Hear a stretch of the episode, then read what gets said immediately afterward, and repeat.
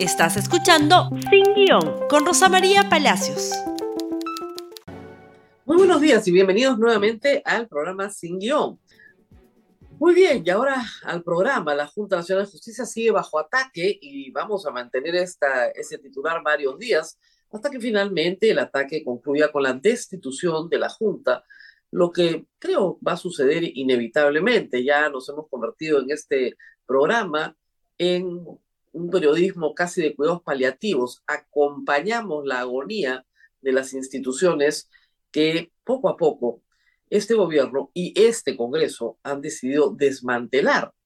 Tenemos varias, pero esta vez le tocó el turno, porque ya le tocaba, a la Junta Nacional de Justicia. Ayer, sin embargo, hay más comunicados y una organización un poco más robusta, diría yo, para tratar de impedir lo que a todas luces es una barbaridad. Los obispos del Perú se suman. La conferencia episcopal ayer emitió un comunicado que tenemos a la vista, señalando, entre otras cosas, lo siguiente. Voy a leer algunos de los párrafos que creo que ustedes tienen que entender. Eh, recordemos que la Junta Nacional de Justicia es un órgano constitucional autónomo, cuyos miembros, al amparo de nuestra Constitución, gozan de la garantía del Estado para el ejercicio de sus funciones en independencia, inamovilidad de sus cargos y permanencia en el servicio mientras observen conducta e idoneidad propia de su función. Todos debemos respetar el artículo 97 de nuestra Constitución, que establece que cuando hay un asunto de interés público, el proceso de investigación que determine el Congreso debe garantizar el derecho a comparecer bajo los apremios que se observan en el procedimiento judicial. Estos conflictos se deben afrontar en base al respeto irrestricto del orden constitucional, el principio de legalidad, la tutela procesal efectiva y la garantía del recto ejercicio de la defensa.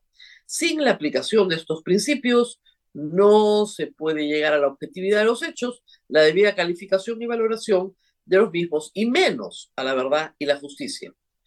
El Perú con urgencia necesita que sus autoridades superen los frecuentes enfrentamientos porque estos nos llevan a la división, al caos, a la ruptura de la legalidad y la legitimidad, agudizando los conflictos y llevando los problemas al abuso del derecho y a la inamo, irrazonabilidad perdón, en el ejercicio del poder, situaciones que en otras ocasiones han hecho mucho daño al país. Recordemos que el instrumento de la justicia es el derecho y la ley es el instrumento del derecho. En ese orden gradual y secuencial, la ley no es sustituto del derecho, ni el derecho sustituye a la justicia. Una meditación al final ya filosófica, pero muy clara de los obispos del Perú. Pero lo que sucedió ayer en esta materia respecto a la señora fiscal de la Nación también es significativo por sus consecuencias.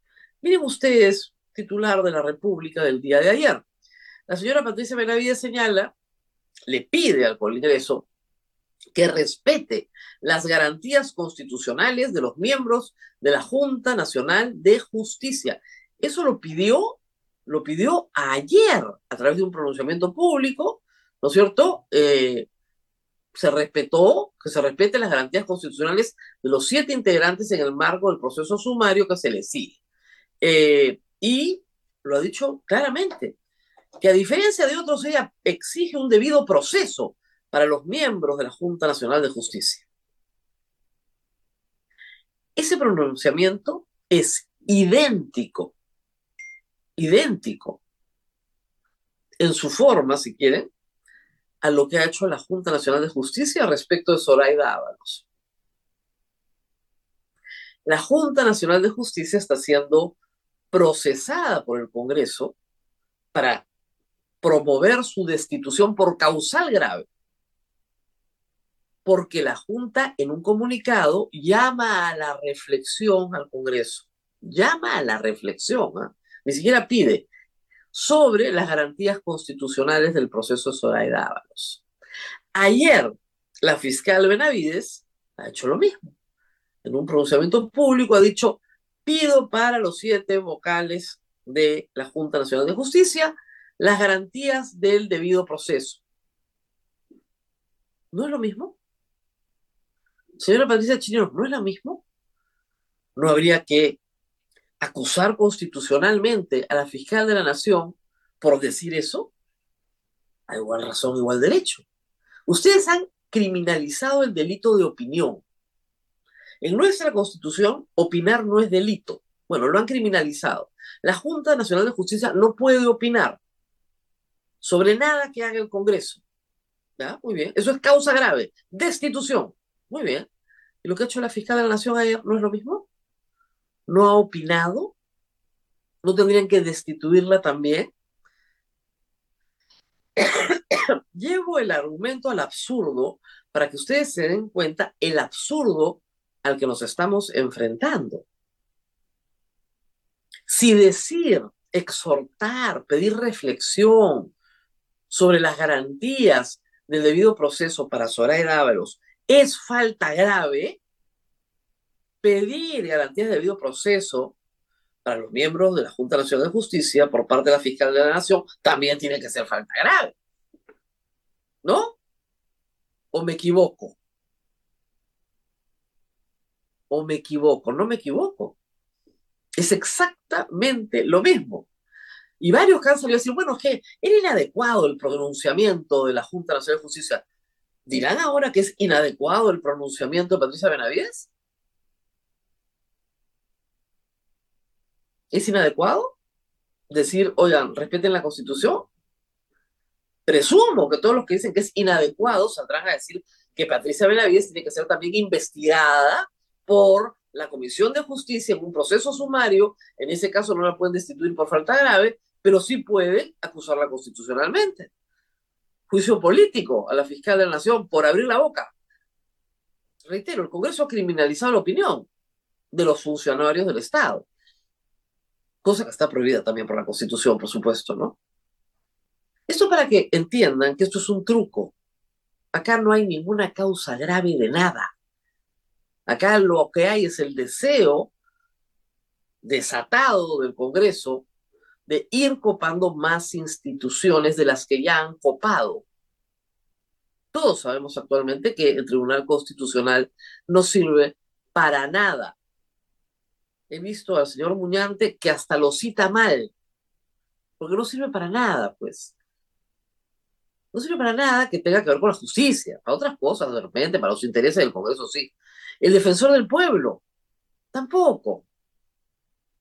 Los pronunciamientos en esta materia de la Defensoría del Pueblo han sido siempre importantísimos, no existen actualmente. Ya no es, es un fantasma pintado en la pared, que se tire en la Junta Nacional de Justicia. No, ni abro la boca, no voy a hacer que me destituyan también a mí. Ni TC ni Defensoría. No sirven para nada. La SUNEDU, el ente regulador de las universidades, negocio, cuyos negocios están en el Congreso, no sirve para nada un poco de burocracia, ¿no? Un poquito. Pero esta, la Junta Nacional de Justicia, eh, es el bocadito más sabroso, porque con ella controlas la OMP y la RENIEC, y puedes controlar indirectamente la Corte Suprema de Justicia, la Fiscalía de la Nación, que para todo propósito, la señora Benavides y el Congreso tienen una relación simbiótica, o sea, no hay ningún problema también ahí, pero lo podrían controlar más. ya controlan a la presidenta de la República, ¿no es cierto? La presidenta de la República no existe sino por el Congreso. Y en realidad que gobierna, todos lo sabemos, es Alberto Tarol. Pero van por la Junta porque implica controlar todo el sistema de justicia y todo el sistema electoral. Es un bocado apetitoso. Y repiten tonterías como que la Junta es de lagarto Vizcarra. Cuando tú dices, no sean mentirosos, pues no sean mentirosos, no les entran balas. Mienten y mienten y mienten. Eh. A raíz de todo esto, un grupo de organizaciones de distinto espectro, con distintas banderas, y que normalmente no se pone de acuerdo en muchas cosas, se ha puesto de acuerdo para organizar una marcha para el día sábado. El día lunes se reunieron más de 60 organizaciones, ayer dieron una conferencia de prensa extensa en la mañana, no van a pedir adelanto de elecciones, están pidiendo solamente dos cosas. Que no se toque la Junta Nacional de Justicia, es decir, luchando por la democracia y contra la corrupción en el poder político. Sábado, 4 de la tarde, Campo de Marte. No van a entrar al centro de Lima, porque saben que la policía desarrolla estrategias realmente, ¿cómo podría decirles?, eh, de terror. Yo estuve en el centro de Lima el 18 de julio. Yo vi cuando la policía abría la posibilidad de entrar a la avenida Bancay. Y no entré por olfato. Dijeron, pasen, ¿no? Avenida Bancay. Luego cerraron, cortaron la marcha y a los que habían pasado la vía Avenida Bancay los gasearon. Y eso es disturbios, ¿ah? Eso es disturbios. Los gasearon. Y el que tiró una bomba lacrimógena después se descubrió que era interna. Entonces, para que no pase eso, esta vez cambia completamente la ruta, sale del campo de Marte, toda la avenida Salaverria hasta Javier Prado, todo Javier Prado, avenida Arequipa, ¿ok? Wilson o Garcilaso la Vega y termina a las 7 de la noche en la puerta del Poder Judicial. Eso es.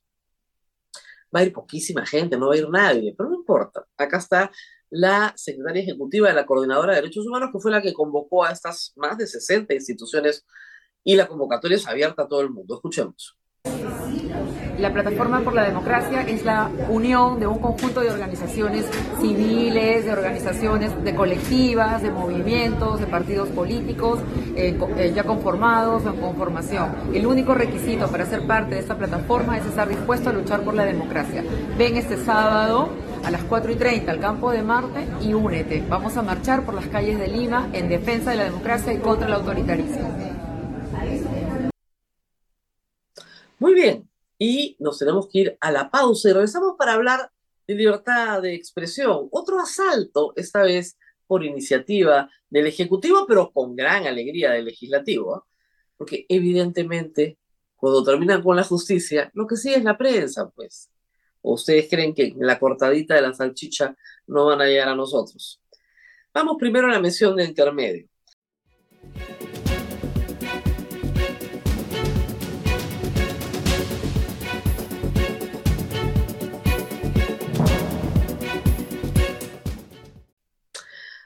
Casi tres semanas en este programa pusimos a toda pantalla y lo volveremos a hacer el pedido de facultades del Ejecutivo al Legislativo para legislar en materia de seguridad ciudadana. En la página 33 de esa solicitud se incluye un párrafo que lo que busca es criminalizar a la prensa. Así de simple. Si yo les digo, hay una marcha el sábado, vayan, yo soy una instigadora de disturbios, entonces tengo que ir presa. ¿Ustedes no me lo creen? Bueno, parece que hace tres semanas no se lo tomaron muy en serio todos, pero esta semana ya se dieron cuenta de lo que pasa y salió el comunicado del Consejo de la Prensa Peruana, que ahí lo tenemos, publicado esta semana, y se refiere efectivamente al punto 3.1.2, inciso C, que propone modificar el Código Penal en materia de delitos contra la seguridad y tranquilidad pública para sancionar a los instigadores del delito de disturbios ilícitos que muchas veces han sido cometidos a consecuencia de instigación incluso de funcionarios públicos y de comunicadores que utilizan medios de comunicación masivos que han convocado a distintas marchas, incluso incitando a la violencia. ¿Ok? Obviamente el Consejo de la Prensa Peruana dice que esto es una barbaridad como para cualquiera que tenga dos centímetros de frente. Porque, les reitero, la opinión no es delito en el Perú. Criminalizar la opinión es lo que está buscando el proyecto. No quieren que informemos sobre marchas. Decir, el gobierno está abusando y la gente debería organizarse y protestar. Eso va a ser instigación a disturbios. Así la marcha no tenga ningún disturbio. Porque va a ser un delito autónomo. La instigación ya está en el Código Penal. No es ninguna novedad si yo le digo a alguien que va a cometer un homicidio, mátalo, mátalo, mátalo, yo voy a ir, ¿no es cierto?, como instigadora también a proceso. Por supuesto.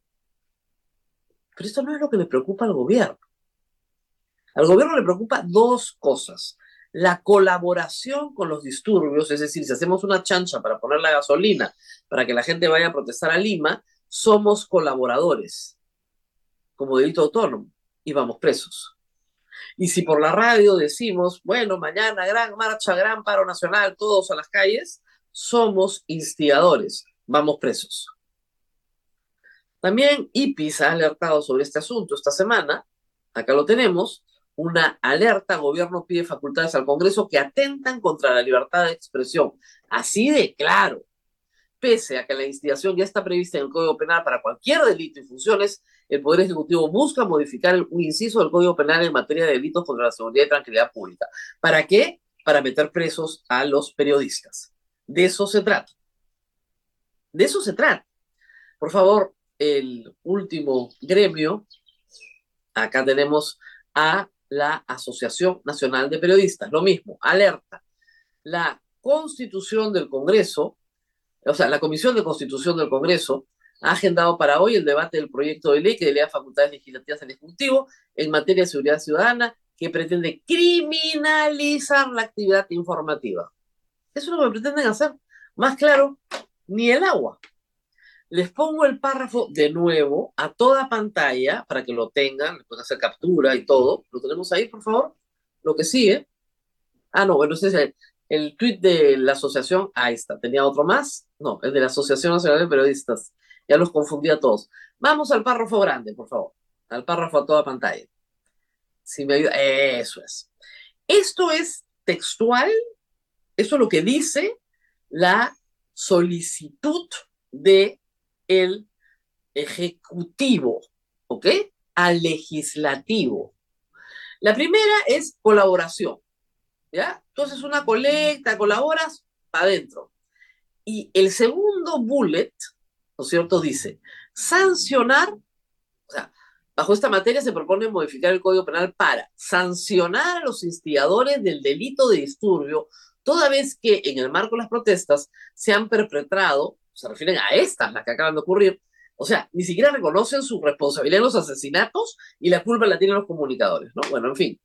Se han perpetrado, como se ha mencionado anteriormente, los delitos de disturbios y entorpecimiento a los servicios públicos ilícitos, que muchas veces han sido cometidos a consecuencia de instigación, incluso de funcionarios públicos, van a meter presos a funcionarios públicos y de comunicadores, que utilizando medios de comunicación masivos han convocado a distintas marchas, incluso incitando a la violencia, como que incluso, o sea, que si eh, convocas a una marcha sin incitar a la violencia, también es delito.